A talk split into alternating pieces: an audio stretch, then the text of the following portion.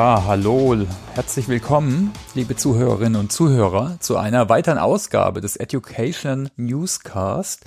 Heute eine Spezialfolge und zwar mit treuen Gästen, die wir schon mal dabei hatten. Und zwar reden wir heute über New Work Now. Was ist heute der Status? Äh, die Firma Valantic, da kommen wir gleich nochmal dazu, hat hier auch zu einer Blogparade aufgerufen. Und was habe ich gedacht? Ja, lass doch einfach einen Audioblog machen als Audio-Fan. Müssen wir das nicht schreiben, da können wir auch drüber reden. Und daher freue ich mich sehr, hier heute, ja, hier Spezial-Dauergäste oder ich weiß nicht, sehr geschätzte Gäste, Supergäste, äh, die wir schon ein paar Mal hatten, herzlich zu willkommen. Hallo Winfried Felser und hallo Jochen, Jochen Schneider. Hallo zusammen. Hallo Thomas, hallo Jochen. Machen wir vielleicht eine ganz kurze Vorstellungsrunde mal, oder? Ganz kurz, äh, wer seid ihr, was macht ihr für die, die euch noch nicht kennen? Wir können vielleicht die letzten Podcasts mit euch auch nochmal in die Shownotes hängen. Winfried, willst du ganz kurz ja, ähm, Winfried Felser vom Team Competence Site und oder auch vom Team Next Act. Spin-off von Fraunhofer. Wir haben 2000 gedacht, es wäre ganz gut, wenn man mal ganz viele kluge Köpfe zusammenbringt, ob jetzt persönlich oder auf dem Portal. Und die, die Mission treibt uns seit 22 Jahren. Ein Fokus dabei immer HR, wobei es ein Fokus ist äh, neben anderen, aber ein äh, schon wichtiger Fokus. Das wär's. Hobbys keine. Danke. Oh, keine. Da müssen wir nochmal drüber reden. ich lebe nur, lebe nur für die Mission. ja, hallo zusammen auch von meiner Seite. Ich bin Jochen. Ich leite bei der SAP ein Cloud-Entwicklungsteam aktuell. Ähm, da stehen aber auch schon Veränderungen an. Und gleichzeitig bin ich Gründer von Cycross oder Co-Gründer von Cycross, einer Plattform, die sich mit asynchroner Kommunikation für ähm, Unternehmen beschäftigt. Und in dem Zusammenhang gibt's immer wieder Schnittpunkte. New Work, Kommunikation, Kommunikation im Management ein Riesending und für uns bei Cycross eben auch. Und jetzt bin ich heute, ähm, ich freue mich auf das Gespräch riesig mit euch, muss ich gestehen. Ja, vor allem, man muss sagen, wir hatten schon mal einen Auftritt zusammen in einem legendären Event in einem Autohaus. Da haben wir ja, jetzt keine Autos verkauft, sondern der Winfried hat da eine seiner legendären Events, die Next Act, wo wir am Abend davor schon eine nette Bierprobe gemacht haben. Äh, und da haben wir zusammen das Thema Lernen und Arbeiten beleuchtet. Ich eher so aus Learning-Sicht und der Jochen eher aus ja, Arbeit- und Business-Sicht. Da hattest du, glaube ich, noch eine andere Rolle. Ne? Und ich ja. habe gedacht, so ähnlich können wir heute auch drauf gucken. Wir machen einfach verschiedene Runden. Ich habe ein paar Fragen vorbereitet und freue mich auf ja eure Sicht der Dinge. Alles klar. Und vielleicht, äh, Winfried, kannst du noch ein, zwei Worte vielleicht sagen zu der Blogparade? Äh, ich glaube, du organisiert, organisierst das mit, wenn ich es richtig verstehe. Genau. Also wir haben 2017 ähm, eine erste Blogparade gemacht, damals, als das Thema noch ein bisschen eine gewisse Jungfräulichkeit hatte. Natürlich war es schon ein altes Thema über Bergmann und Co. Aber sagen wir mal, die Popularität kam da in eine ganz neue Dynamik hinein. Und damals haben wir mit der Huffington Post dann einfach mal alle aufgerufen. Initiator war damals der Mark Wagner, der hatte damals ähm, quasi auch sein Buch zu dem Thema mit Co-Autoren veröffentlicht. Und äh, wir hatten dann von Anfang an mal gesagt, wir wollen das jetzt mal in eine breite Diskussion bringen, um mal die verschiedenen Perspektiven äh, da zusammenzubringen, weil da können wir auch gleich drüber sprechen. Das ist ganz spannend, wie umfassend und trotzdem divers eigentlich New Work damals und auch heute auch teilweise noch, allerdings glaube ich schon ein bisschen reduzierter interpretiert wurde. Ja, und nachher waren es über 50 Köpfe, die da mitgemacht haben. Und äh, da haben wir halt jetzt gesagt, der Jörg Wassing hatte jetzt eine neue Plattform initiiert, die heißt Digital Now. Und er hat halt gesagt, okay, wäre es eigentlich ganz spannend, mal mit dem Thema New Work anzufangen, äh, wo wir da stehen. Und da habe ich gesagt, ja, dann wäre eigentlich ein guter Ansatz, einfach nochmal die Blogparade nochmal zu revitalisieren. Und das Tolle ist, wir haben ganz viele Wiederholungstäter dabei, tatsächlich, die mit dabei waren. Auch diesmal hat der Marc die Öffnung gemacht und aber auch zum Beispiel die Anne Schüller, der Markus Fäth und so weiter ganz prominente Köpfe sind dabei, aber auch ein paar neue Köpfe. Zum Beispiel, ich freue mich besonders über die Heike Bruch weil die Heike Bruch als, hat als Professorin mhm. äh, aus St. Gallen äh, auch immer mal beleuchtet, wie ist denn die Realität von New Work und kam da halt zu ganz spannenden Ergebnissen, dass zum Beispiel New Work doch Voraussetzungen braucht, damit es funktioniert und dass es äh, zum systematischen Scheitern kommt bei vielen guten Bemühungen, mhm. weil einfach die Voraussetzungen, wie zum Beispiel eine Fähigkeitslage, nicht optimal gegeben ist. So, das heißt, es werden äh, wahrscheinlich auch wieder viele der damaligen Autoren dabei sein, aber es werden auch viele neue Autoren sein. Und das ist ein bisschen ein Rückblick zurück, aber es ist natürlich auch ein Blick nach vorne. Und so Begriffe wie zum Beispiel bei Markus Fäth Musterwechsel oder auch bei Marc die kopernikanische Wende, das ist ja schon ein Anspruch. Ne? Drunter machen wir es nicht unter Kopernikus und äh, dem Helio äh, oder ähm, äh, geozentrischen Weltbild. Und äh, deswegen bin ich da ganz gespannt und auch schon die ersten Beiträge sind wirklich klasse. Mhm. Und äh, ja, und ich freue mich, dass wir heute so jetzt im kleinen Intimkreis mal so quasi so eine Aktualisierung auch unserer Diskussion damals in diesem äh, Peugeot Autohaus neben hier der alten Phantomas äh, Limousine äh, letztendlich heute dann auch realisieren können. Ja, prima. Also wir verlinken die Digital Now Webseite einfach in die Shownotes äh, für alle Zuhörerinnen und Zuhörer. Da könnt ihr einfach die anderen Blogs dann auch äh, nachlesen. Gibt auch einen Übersichtsbeitrag, weil teilweise mhm. haben die, sind die Blogs auch auf den Seiten der Autoren. Also ja. da, wir haben ganz bewusst gesagt, dass das nicht alles nur zentral, sondern eigentlich auch wieder New Work mäßig dezentral soll jeder, wo er will. Und dann wird's halt zusammen aggregiert äh, und vielleicht auch in einen Dialog gebracht. Okay. Dann vielleicht starten wir mal mit der Runde auch gerade so in die Richtung, was du gesagt hast. Äh, ne? Wo kommst du her? So aus deiner Denke, aus deinem Narrativ mit New Work. Äh, und vielleicht können wir danach dann schauen, ne? wie betrachtest du es heute? Wir haben heute den 9.3., 9. März 2022. Natürlich hat sich vieles geändert. Jetzt im Gegensatz vielleicht von 2016, 15 oder wann auch immer ihr euch beschäftigt habt oder angefangen habt, euch mit dem Thema zu beschäftigen. Wer möchte denn anfangen? Kann gern, ich kann gerne mal reinstarten. Ähm, mhm.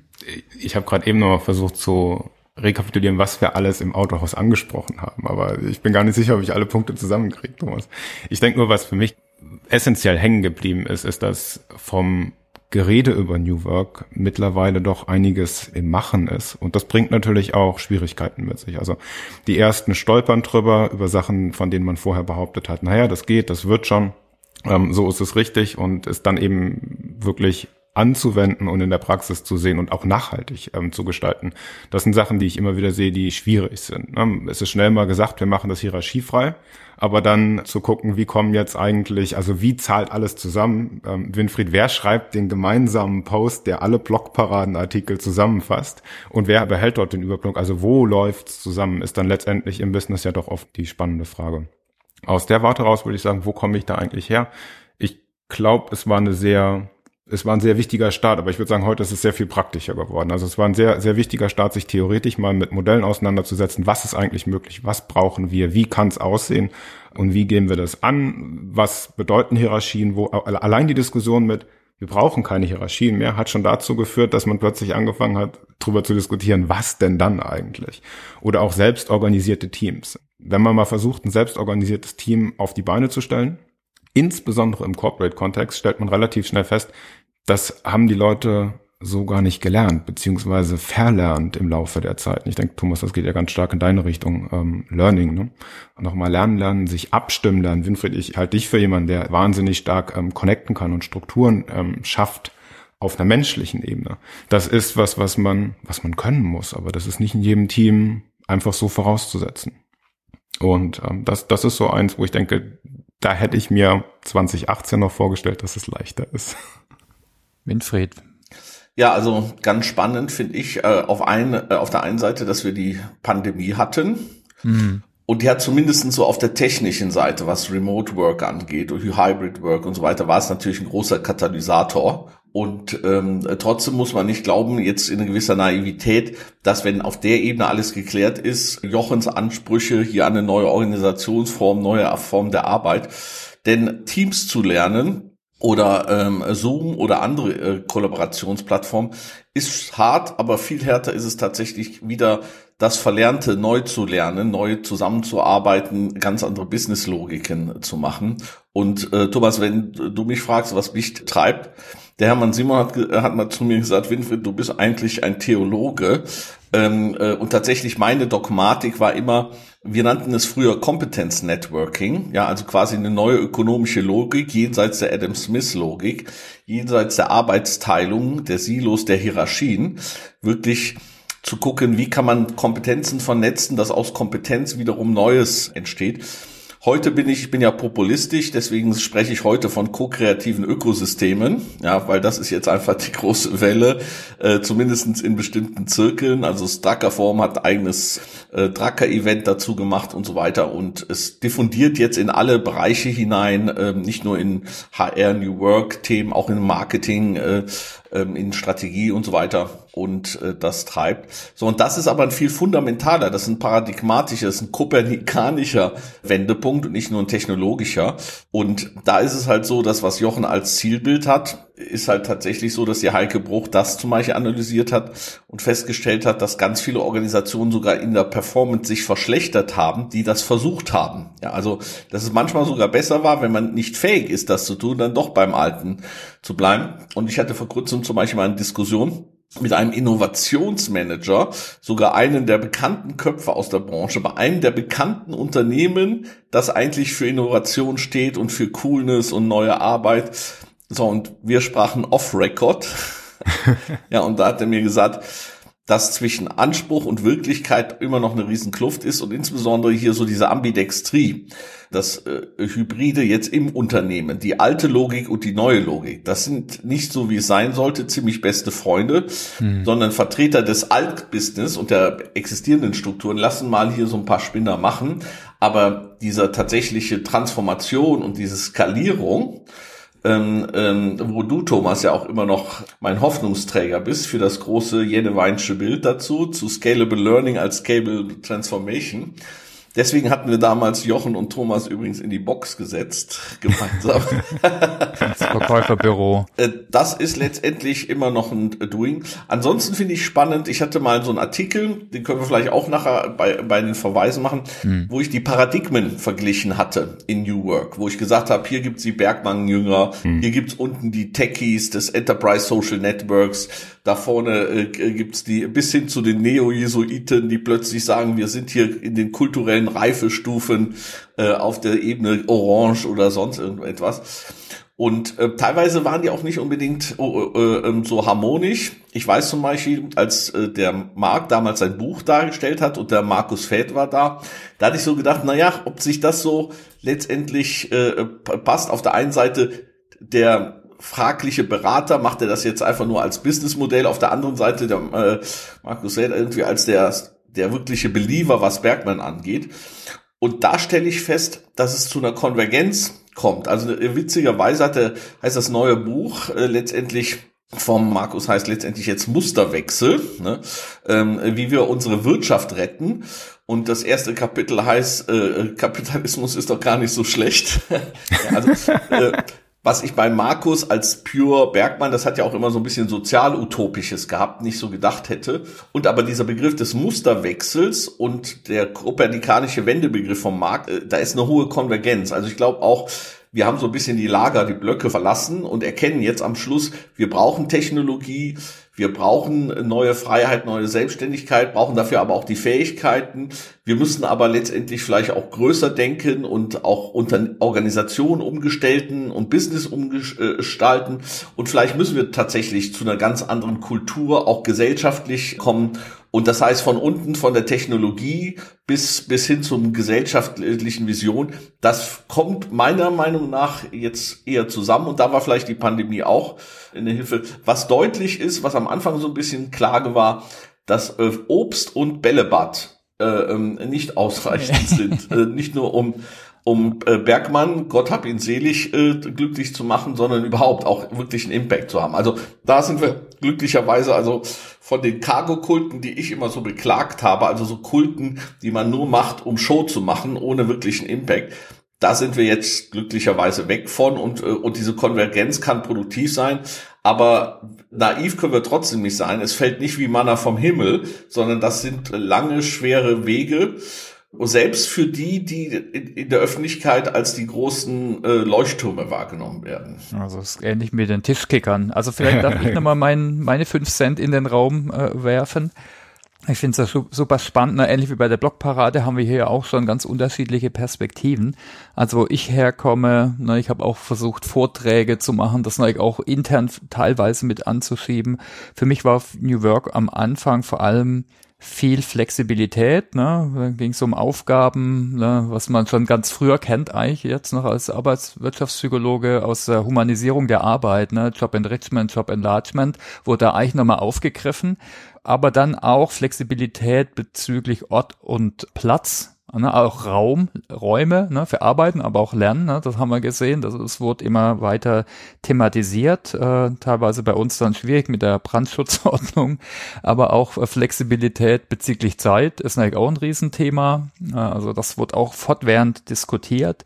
Und das Thema ist auch ein Evergreen Werte. Ich habe mir mal einen Spaß gemacht, dann zu gucken, was war, was war damals, als ich einen Artikel geschrieben habe, äh, was waren die Top-Werte laut IFO-Institut-Umfrage.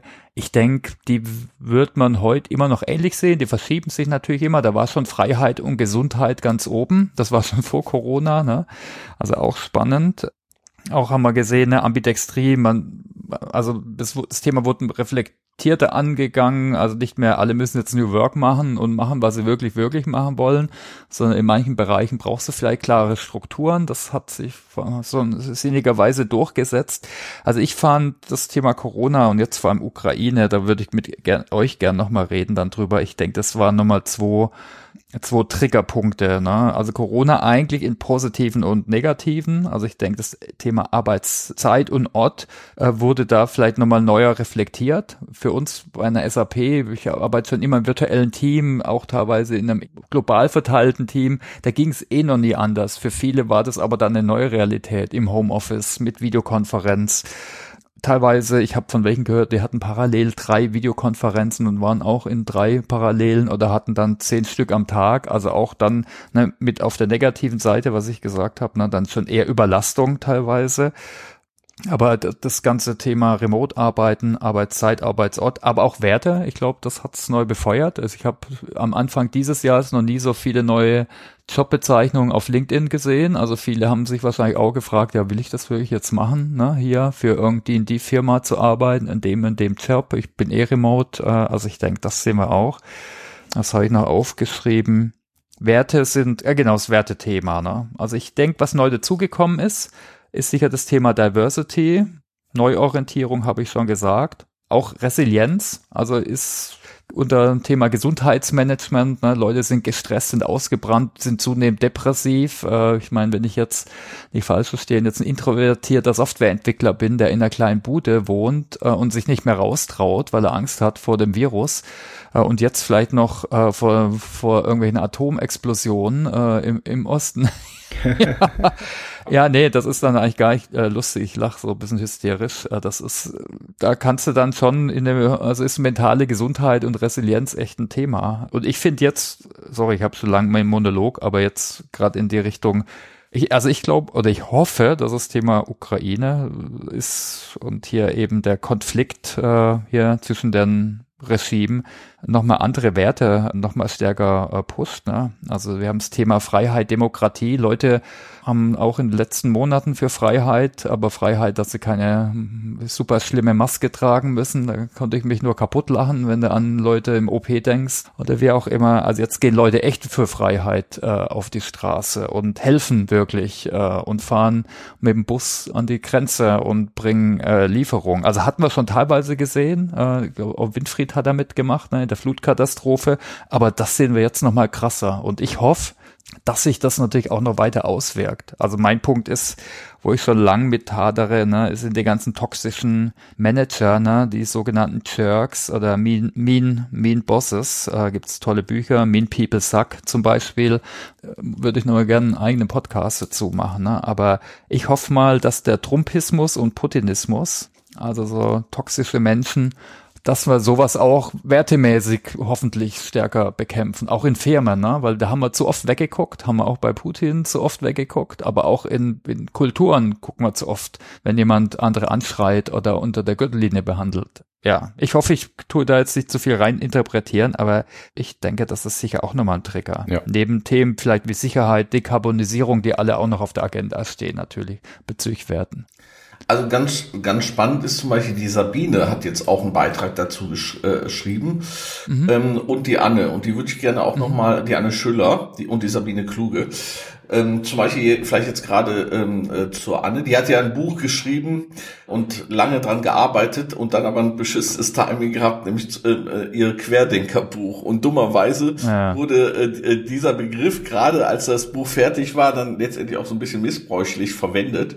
Aber sie, wenn du jetzt von toxischen Strukturen oder sagen wir mal etablierten kristallinen äh, ähm, Unternehmensteilen und so weiter äh, mhm. äh, spricht, das ist auch etwas, was sie letztendlich treibt, wo sie denkt, sagt, wir müssen eigentlich gucken, hat das, also erstmal müssen wir quasi in der Defensive letztendlich schauen, dass wir bestimmte Dinge auch dann nicht einfach so akzeptieren, wie ein bestimmter Umgang ist. Und wir mhm. müssen auch in der Offensive überlegen, wie wir vielleicht diejenigen, die an übermorgen arbeiten, stärken im Unternehmen und zwar real stärken und letztendlich äh, sicherstellen, dass das letztendlich nicht verpufft.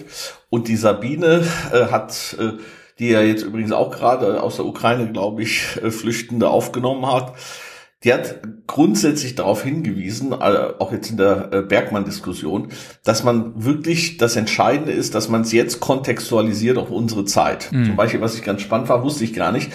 Bergmann ging noch davon aus, dass der Verlust der Arbeitsplätze in der Automobilindustrie nicht aufgefangen werden kann mhm. durch letztendlich Arbeitsplätze in der Dienstleistungsindustrie, sondern mhm. da, äh, und deswegen gab es diese Notwendigkeit, Arbeit so zu zerteilen, dass das bisschen an Arbeit noch reicht für die Leute. Da haben wir heute ja mit Fachkräftemangel und so weiter eine andere Situation.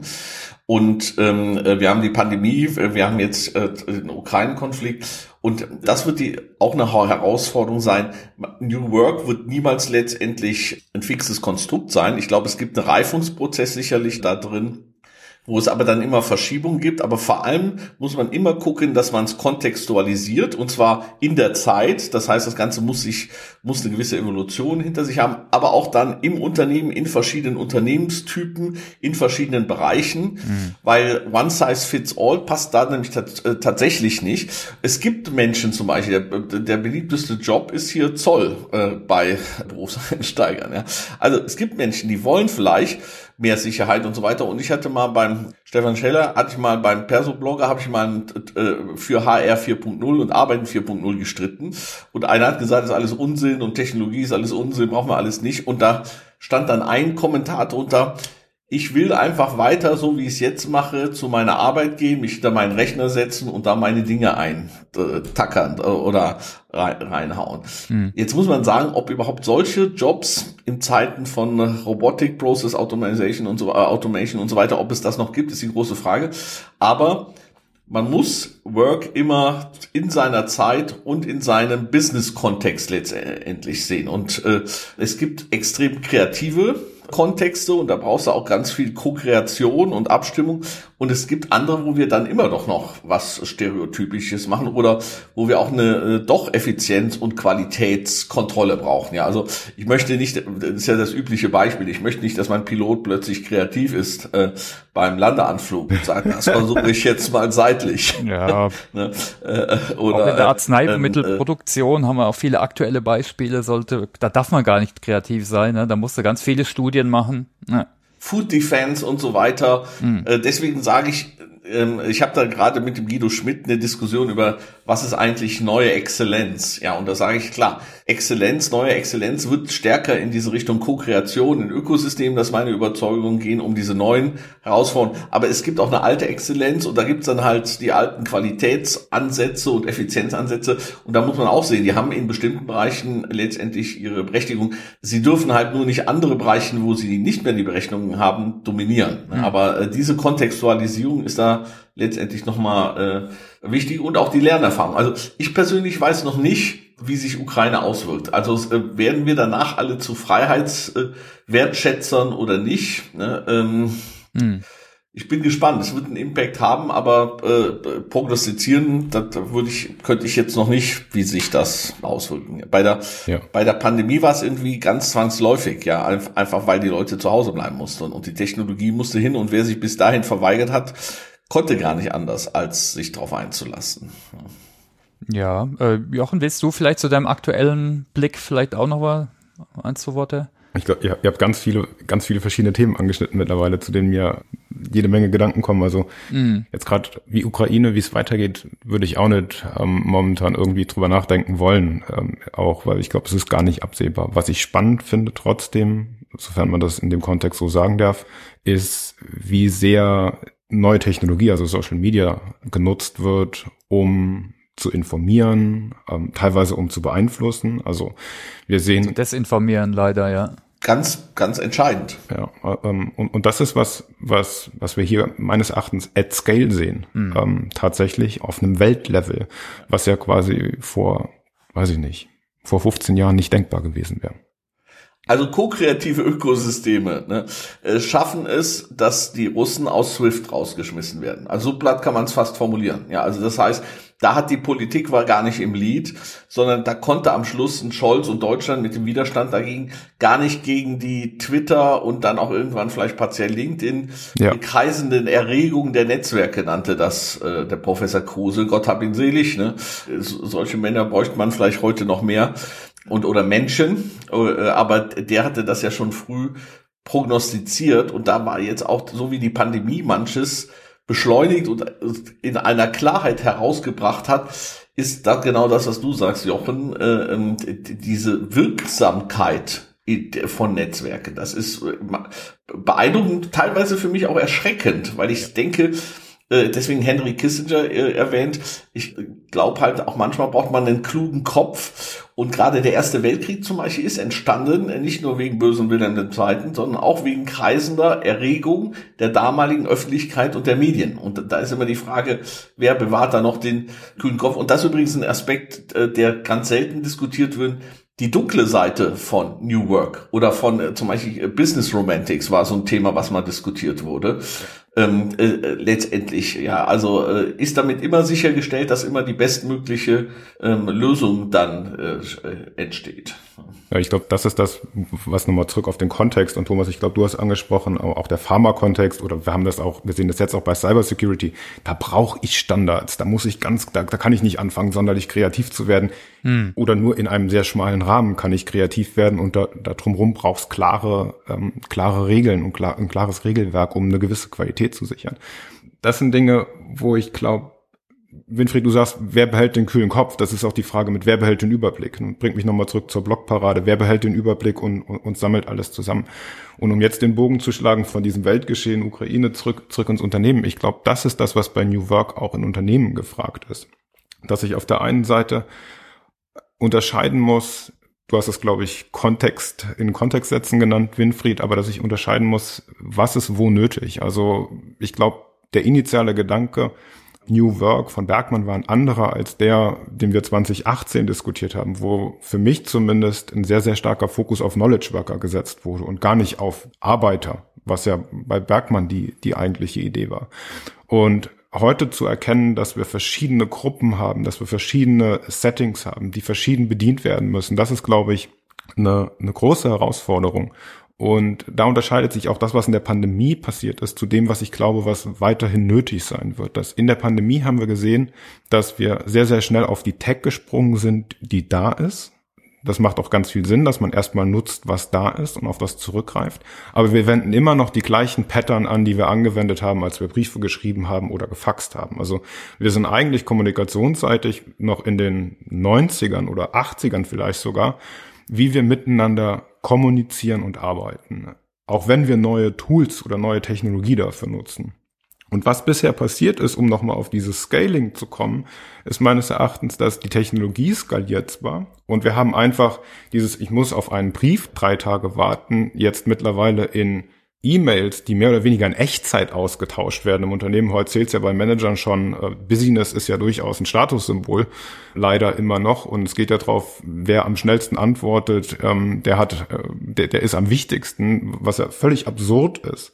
Und jetzt kommen wir an einen Punkt, seitdem wir in der Pandemie und in dem Remote-Setting sind, kommen wir an einen Punkt, in dem wir menschlich nicht mehr schneller werden können, die Information aber immer noch zunimmt. Also wir werden mit immer mehr Informationen zugespammt, wir, wir müssen immer mehr filtern, wir müssen das rausfinden, was wirklich ist und damit umgehen. Und ich glaube, das braucht eine Umdenke auf der menschlichen Ebene. Das braucht eine Umdenke. Winfried, du hast es angesprochen, wir müssen Sachen verlernen. wir müssen neu überdenken, wie wir eigentlich kommunizieren und, und was wir tun und nicht diesem Impuls nachgehen mit, ich treffe mich da irgendwo. Also mit zum Beispiel ähm, Umlernen. Ich will es gar nicht groß ausbreiten, aber gerade weil wir jetzt Ukraine auch diskutiert haben. Also meiner Meinung nach, und da äh, kommt dann doch der Theologe hervor, ist, dass sogar die Art, wie wir denken, ich nenne das so ein bisschen immer unser hellenistisches Erbe, ja, wir überwinden müssen. Also gerade zum Beispiel durch unser hellenistisches Erbe im Westen.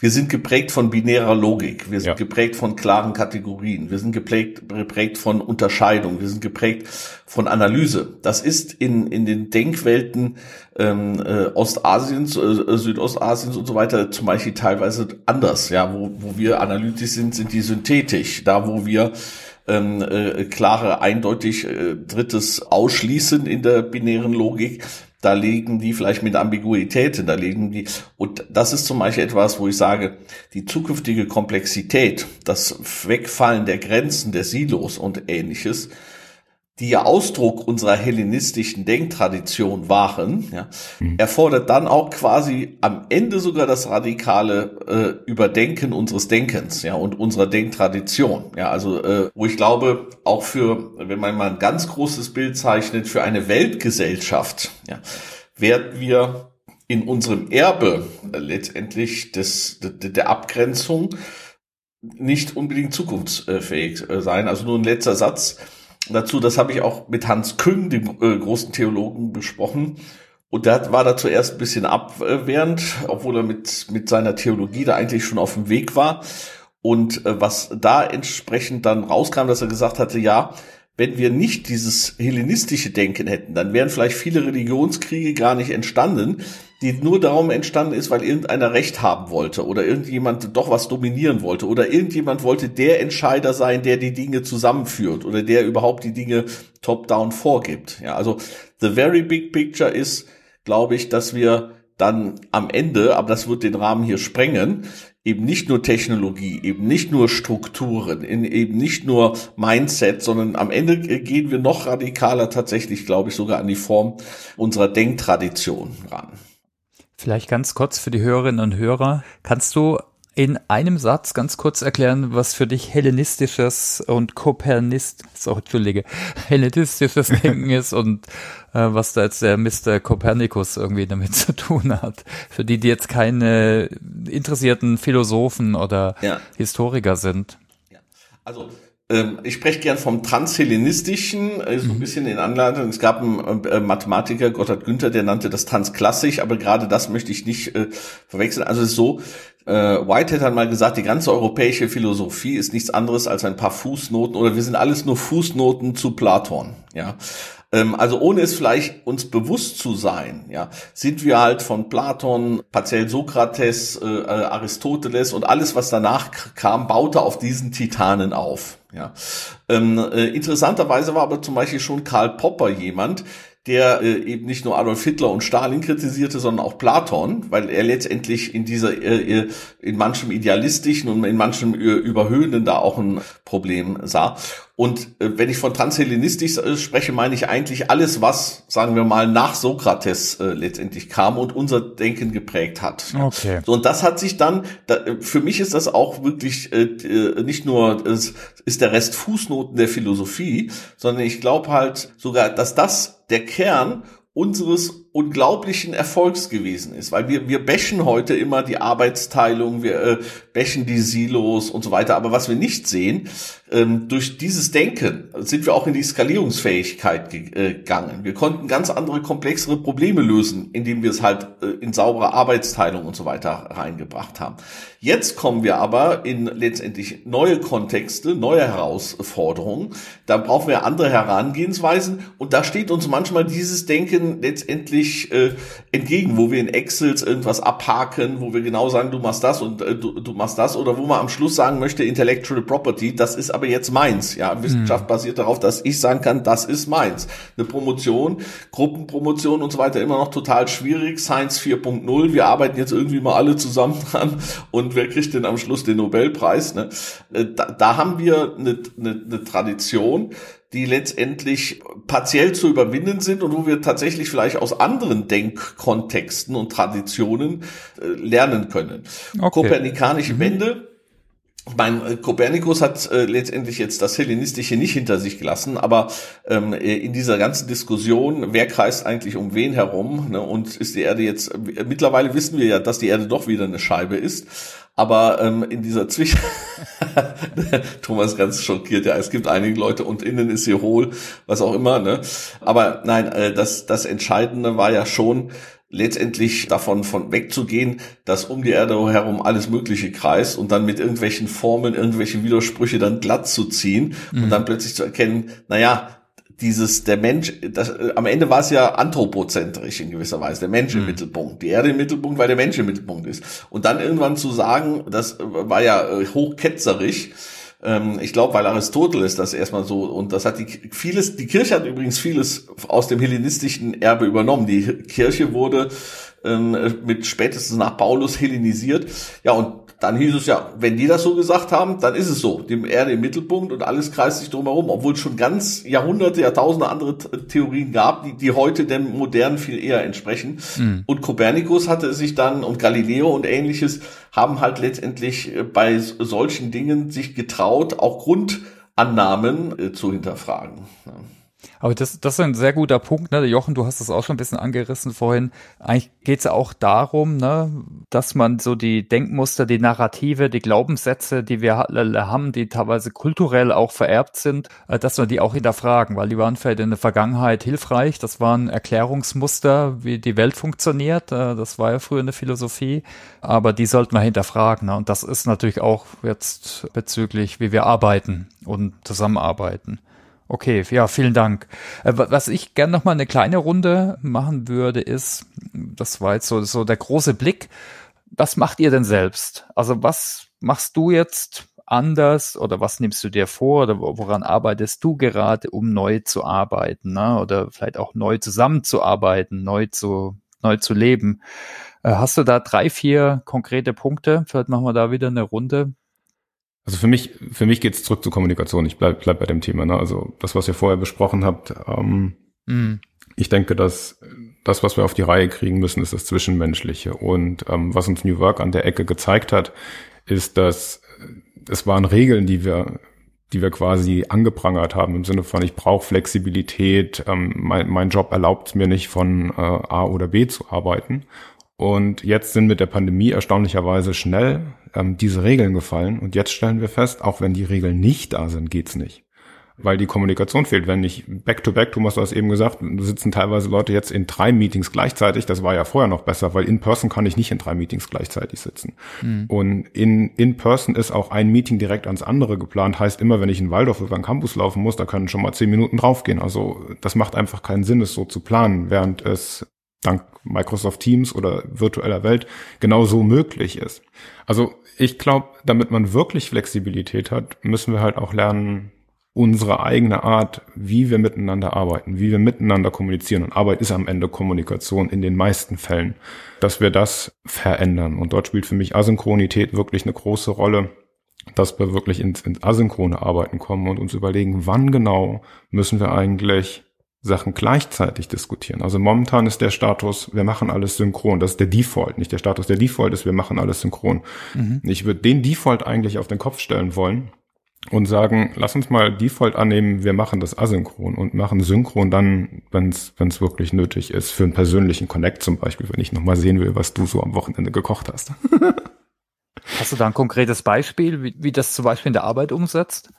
Ähm, Abstimmung. Also jetzt bei uns im Team, ganz äh, gerade gerade bei bei Cycross im Team ist viel Abstimmung nötig. Es passiert wahnsinnig viel innerhalb einer Woche. Wir müssen uns mit verschiedenen Kunden, mit Stakeholdern, mit allem Möglichen abstimmen. Und ähm, wir können uns, wir können es uns gar nicht leisten, dass wir alle ständig zusammensetzen. Also wir machen das tatsächlich so, dass wir sagen, wir geben die Status-Updates asynchron, wir rekorden das, was wir mitzuteilen haben. Ähm, gegebenenfalls gibt es noch ein paar zusätzliche Informationen dazu, wo ich nochmal KPIs, Daten äh, etc. nachlesen kann. Und ähm, dann nutzen wir die klassischen Tools wie Slack, um wirklich nochmal zu sagen, okay, ist hier nochmal eine Nachfrage und dann in letzter Instanz wirklich ein Meeting zu machen, wo wir sagen, okay, hier müssen wir was entscheiden, das sollten wir gemeinsam diskutieren, damit jeder in der Diskussion seine Sachen reinbringen kann. Also wirklich ganz praktisch in der täglichen Arbeit. Ich sehe es auch in, in, in typischen agilen Teams, die ihre Backlogs diskutieren oder sowas. Oft müssen nicht alle zur gleichen Zeit im gleichen Raum sitzen. Schickt die Informationen vorab mhm. und dann treffen wir uns und diskutieren das, was übrig bleibt. Also äh, die Essenz, die Sachen, die nicht klar sind. Und dort hat auch das in der Kommunikation. Wir machen heute zwar sehr, sehr viel virtuell, aber die einzige wirklich asynchrone Art der Kommunikation ist heute maßgeblich schriftlich. Und ich glaube, da geht, dabei geht halt viel verloren. Also Schreiben ist einfach schwieriger, Sprechen ist was Natürliches, damit werden wir groß. Schreiben muss man lernen, nicht jeder kann gut schreiben. Jetzt kann mit Sicherheit auch nicht jeder eine super gute Rede halten, aber Informationen mit rüberbringen und den Audiokontext, also den Stimmkontext zu haben, lässt mich schon mal schneller merken, ob der jetzt das gut findet, ob er da emotional hinten dran steckt oder ob sie sich vielleicht auch ärgert ähm, und, und, und so weiter. Also ich denke an die Diskussion zu Hause, da ist der, das, was mitschwingt, ähm, gerade mit den Kids und so weiter, viel, viel wichtiger als das, was eigentlich gesagt wird. Und ich denke, das ist was, was ähm, im, Business, im Business heute fehlt und uns in Zukunft sehr, sehr helfen wird, wenn wir wirklich flexibler werden wollen und Richtung New Work, so wie ich es jetzt momentan sehe, gehen würden. Also ich denke, das ist ein guter Punkt, was, denke ich, jeder Zuhörende sicher nochmal reflektieren kann. Wo macht asynchrones Arbeiten und Kommunizieren Sinn? Das ist ein sehr guter Punkt. Ne? Also gerade das Thema Meetings äh, tut auch viele überwältigen. Ja, vielleicht haue ich dann so meine drei, vier Punkte raus, die, die, die ich anders mache, also wo ich gerade äh, dran arbeite oder wieder dran arbeite. Also äh, ein Thema ist so Selbstorganisation, Stressreduktion. Also ich habe wieder spätestens seit meiner Corona Erkrankung letztes Jahr wieder angefangen zu meditieren. Das hilft, äh, finde ich. Eine Achtsamkeit ist viel mehr wie nur ein Buzzword. Das äh, hilft auf jeden Fall. Ähm, Social Media begrenzen geht so ein bisschen mit rein. Also ich habe mich letztes Jahr mit Getting Things Done mal wieder beschäftigt. Also wie viele Sachen, das ist gut, wenn man Sachen immer mal wieder anschaut und guckt, ne, wie kann ich meine Inbox besser managen, meine Ziele, meine Tasks. Na, auch da, ich denke, das kennen wahrscheinlich aber viele, die zuhören, ne, dass man damit so tut wie mit Teams oder, oder Slack oder wie auch immer. Wir nehmen Teams im Bereich, äh, dass wir da eben mehr transparenter zusammenarbeiten. Ne. Äh, Asynchronität ist ein Ding, aber das andere ist eben gemeinsam transparent jetzt an Tools und an, an Tasks und Backlogs zu arbeiten.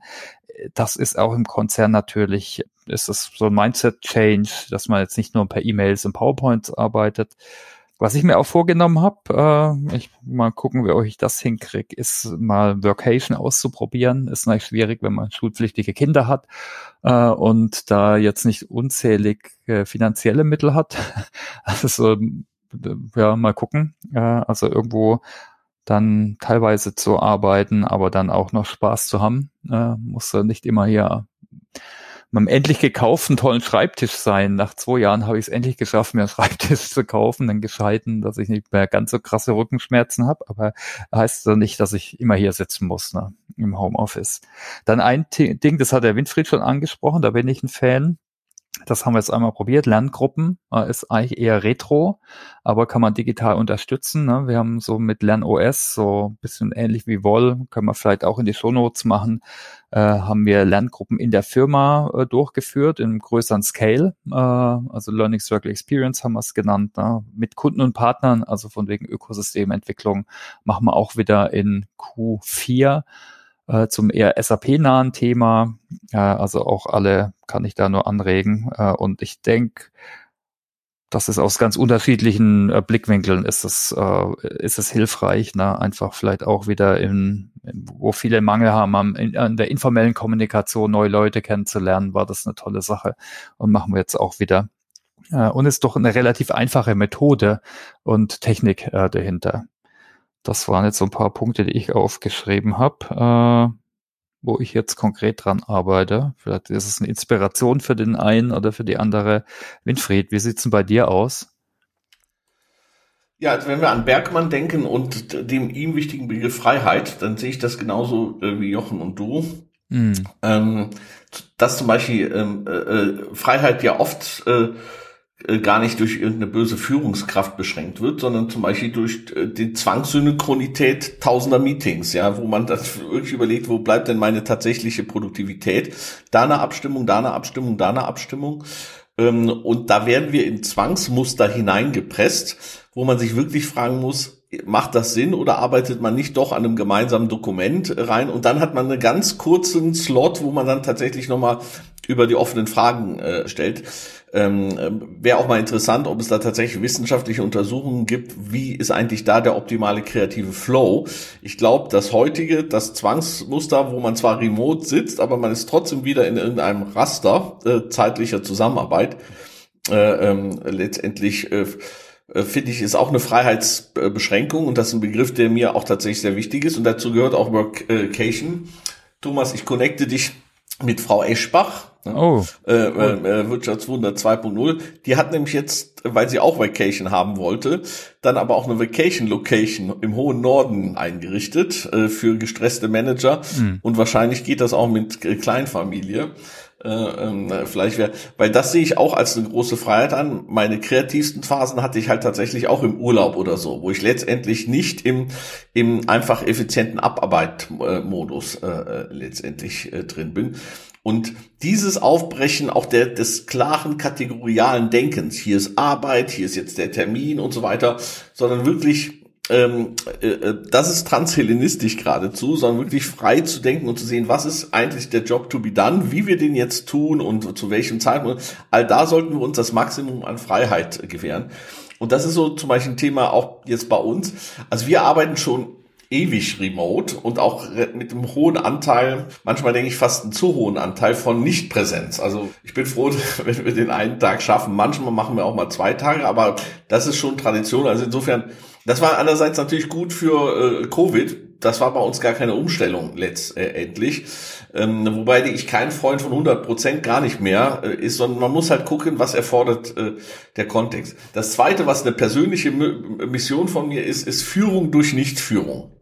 So, und äh, da gab es vor kurzem eine interessante Diskussion im Kontext von äh, Rainer Straub und André Häusling. Der André Häusling, der macht ja immer diese Agile-Konferenz. Und da hat er zum Beispiel jetzt äh, drin Anstiftung zur Führung. Ja, so und ähm, da hat der Rainer dann erstmal gesagt, ah, es zeigt sich jetzt in der Krise, dass mehr Führung gefordert ist. Und da hat der André drauf geantwortet, dass es so eigentlich nicht gemeint wird. Nicht klassische Führung, irgendwo da oben ist der heroische oder sonst was und jetzt müssen wir da alle, sondern da Anstiftung Führung everywhere, so quasi. Ja, also jeder. Äh, ich, ich war mal mit Mettler Toledo, das war echt ein prägendes Erlebnis für mein Leben da hat der Betriebsrat das Unternehmen aus der Pleite gerettet. Ja, und da, äh, und da wurde uns dieser Fall äh, dargestellt. Wir waren vor Ort, ich war total beeindruckt, wunderbare Fabrik oder so, gläserne, das war mal ja ein Kunstpalast, als dass es eine Fabrik war. Und da habe ich gefragt, ja, wie ist es denn, wenn die Führung nicht den richtigen Mindset mitbringt? Und da hatte der mir gesagt, Führung ist da, wo geführt wird. Ja. Und das ist mein Prinzip der Nichtführung, wo ich einfach sage, ich bin habe maximal egalitäres Verständnis ich wollte schon nie geführt werden, deswegen bin ich, ähm, äh, wie mal Heinrich Arnold diagnostiziert hat, eigentlich am Ende doch nicht corporate kompatibel, weil das immer meine Frage wäre. Hätte ich vielleicht doch bei Kagermann promovieren sollen oder bei Heinrich irgendwas machen soll, sondern äh, dass ähm, äh, ich in äh, Führung äh, einsehen muss, äh, äh, akzeptieren hingegen ist bei mir keine wirkliche Option.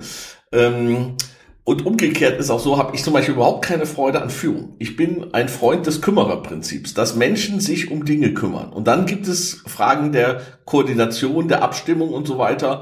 Und natürlich muss auch manchmal eine Vision irgendwie von einem getragen werden. Aber dann ist das nicht institutionalisiert, sondern weil er jetzt der beste Mann für diesen Job to be done ist. Ja. Und äh, Deswegen fand ich die Diskussion, ist es dann doch wieder die klare alte Führung Halleluja, so quasi als Rollback oder ähm, fand ich ganz sp äh, spannend und das ist für mich auch ein ganz wichtiger Aspekt von tatsächlich New Work. Wie definiert sich auch das äh, Thema Führung in diesem Kontext neu? Ne? Und auch da natürlich nicht naiv, auch da natürlich kontextbezogen äh, äh, etc. Ja, vielen Dank für eure ja, eigenen Eindrücke, was ihr selbst macht. Und ich hoffe, liebe Zuhörerinnen und Zuhörer, dass ihr da auch einige Inspiration äh, mitgenommen habt. Ich auf jeden Fall. Ne? Also wir haben von asynchron Arbeiten gehört, von Workation. Äh, da schaue ich sicher mal nach in den Norden, aber auch Führung durch Nichtführung. Äh, alles spannende Ansätze. Man sieht schon, ne, wir hatten das vorhin, Kontextualisierung ist King. Also jeder muss schon bei sich selber gucken, was macht Sinn in seinem Kontext, in seinem Business, in seiner Person und so weiter. Vielleicht schauen wir jetzt am Ende nochmal ganz kurz äh, drauf. Äh, wir haben äh, in unserer Rubrik Home Story immer die Frage Narrative. Ne? Wir hatten schon sehr viel über so narrative Glaubenssätze gesprochen, aber vielleicht könnt ihr mal eins, zwei raushauen. Was ist denn dein Narrativ äh, zu arbeiten derzeit, Winfried?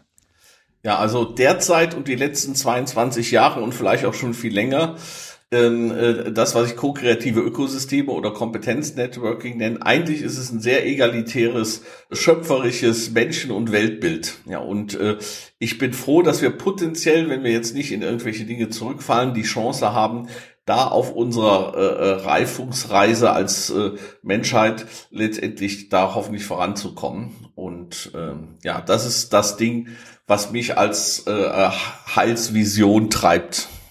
Okay, danke. Und Jochen, bei dir, dein Narrativ? Ich finde es gar nicht so einfach, ehrlich gesagt. Es, mir kommen so unterschiedliche Sachen in den Kopf. Für mich ist eine Sache, dass ich glaube, innerer Fokus ist viel wichtiger, als sich im, im Red Race zu befinden. Und ich glaube, dass das passiert ganz vielen heute. Ähm, mir auch immer wieder. Und ich glaube, das geht zusammen mit dem zweiten Aspekt, dass für mich ist Outcome wichtiger als Output. Und auch dort gehen wir oft verloren, insbesondere im Corporate-Kontext. Das ist für mich ein, ganz krasser Unterschied zwischen ähm, Startup und Corporates, weil Start an Startups kann sich das nicht leisten, Output zu erzeugen, der keine Ergebnisse vorantreibt. Also mit dem ich die, ähm, wir nennen es gern, bei Cycross nennen wir es gern Fake Progress. So, also No Fake Progress ist, glaube ich, so ein, so ein Mantra, das mich treibt. Und ansonsten Menschlichkeit, also auch in der Führung menschlich sein und das, das wirklich zulassen, zu verstehen, um was geht's hier gerade. Okay, danke. Ja, das, ich denke, es hängt ja auch immer vom Kontext ab, äh, was einem da gerade in den Kopf kommt. Wenn ich mich selber fragen würde, äh, ich frage mich mal selber, Thomas, was ist dein Narrativ? äh, meins wäre Just Do It. Äh, ich finde das ein gutes Narrativ. Ich bin zwar trainierter Wissenschaftler und denke immer viel nach und analysiere als Psychologe auch, glaube manchmal zu viel. Äh, manchmal ist gut, einfach zu machen und auszuprobieren. Ist einfach, ja, aber manchmal ist einfach ja auch nicht schlecht. Okay, cool. Dann hatten wir hier die Narrative. Äh, habt ihr noch weitere Tipps, wo sich Menschen noch informieren können, was ihr euch vielleicht auch hilft äh, in der äh, ja im kontinuierlich up-to-date bleiben rund um New Work, Arbeiten und so weiter? Ja, vielleicht fange ich mal an. Also da könnte ich jetzt äh, einiges, was mir am Herzen liegt, äh, berichten. Aber ich würde halt sagen, es gibt diese spezielle Landingpage hier auf der Digital Now Seite, speziell zum Thema der Blogparade. Da werden alle zusammengefasst. Da reinschauen, äh, weil ich glaube, da kriegt man tatsächlich äh, mit dem Who is Who einen ganz guten Update äh, ähm, und dann auch gerne äh, selber, wenn man sagt, okay, mein, äh, eine spezifische Sicht fehlt da, ist auch jeder eingeladen. Thomas Learning haben wir noch nicht und die Bedeutung von Asynchronität als the bigger picture, ja, tatsächlich, äh, weil zuerst Jochen, als du mir das gesagt hast, habe ich ja auch gesagt, okay, synchron, asynchron, inwieweit ist das eigentlich letztendlich dann ein bisschen auch Technik, aber es ist am Ende tatsächlich ganz wesentlich mit dem Freiheitsbegriff zusammenhängend, äh, gerade wenn im Corporate da was anderes ist. Also insofern fände ich es toll, wenn ihr zwei dabei seid, aber das wäre jetzt mein Tipp, äh, äh, gerade aktuell, äh, wenn man sich jetzt mit dem Thema New Work Now, wie wäre es im jetzigen Kontext vielleicht neu zu, äh, weiterzudenken, äh, wenn man sich damit beschäftigen möchte ich würde ein bisschen aus dem New Work Setting rausgehen, weil ich glaube, dazu gehört auch, dass man einfach immer mal wieder über den Tellerrand guckt. Und ähm, wie kann es anders sein, äh, als dass es ein Podcast ist? Ich finde Louis Holtz, The School of Greatness, ist was, wo man immer reingucken kann und Remarkable reinhören kann. Und Remarkable People von, von Guy Kawasaki ähm, sind sehr, sehr, wie soll ich sagen, die, die fordern zum Denken auf. Ansonsten haben wir mit Cycross natürlich auch ein kleines bisschen Eigenwerbung. Ein Newsletter alle zwei Wochen, in dem wir immer wieder die Sachen zusammenfassen, die uns über den Weg laufen, wo wir sagen, okay, das ist spannend im Kontext New Work, spannend im, im Sinne der modernen Führung und ähm, Hauptthema natürlich Kommunikation. Super, danke. Klar, im Podcast muss man natürlich Podcast-Empfehlungen geben. Mein letzter Podcast, den ich heute Morgen gehört habe zur Vorbereitung, war von mit der CEO von Klitschko Ventures im äh, Podcast uh, On the Way to New Work. Also sehr spannend, auch bewegend natürlich, uh, weil das sehr aktuell uh, war und also ja, kann ich auf jeden Fall allen nur empfehlen, verlinke ich auch gern in den Show Notes. Ja, cool. Du, dann denke ich, machen wir einen Deckel drauf. Hey, wir haben es geschafft unter einer Stunde. Super. Dann ganz schnell, ganz herzlichen Dank, liebe Zuhörerinnen und Zuhörer. Bitte bewertet uns, gebt uns Sternchen, wenn es euch gut gefallen hat. Äh, gebt uns Feedback auf LinkedIn und ganz herzlichen Dank natürlich für euch, liebe Gäste, äh, Winfried und Jochen. Wir sehen uns hoffentlich in echt auch mal wieder, also in Person und trinken ein Kraftbier oder was auch immer. Und ja, dann bleibt mir nur zu sagen, einen tollen, schönen äh, Tag euch allen zusammen. Dir auch. Vielen Dank. Danke. Ciao, ciao. Macht's gut. Ciao.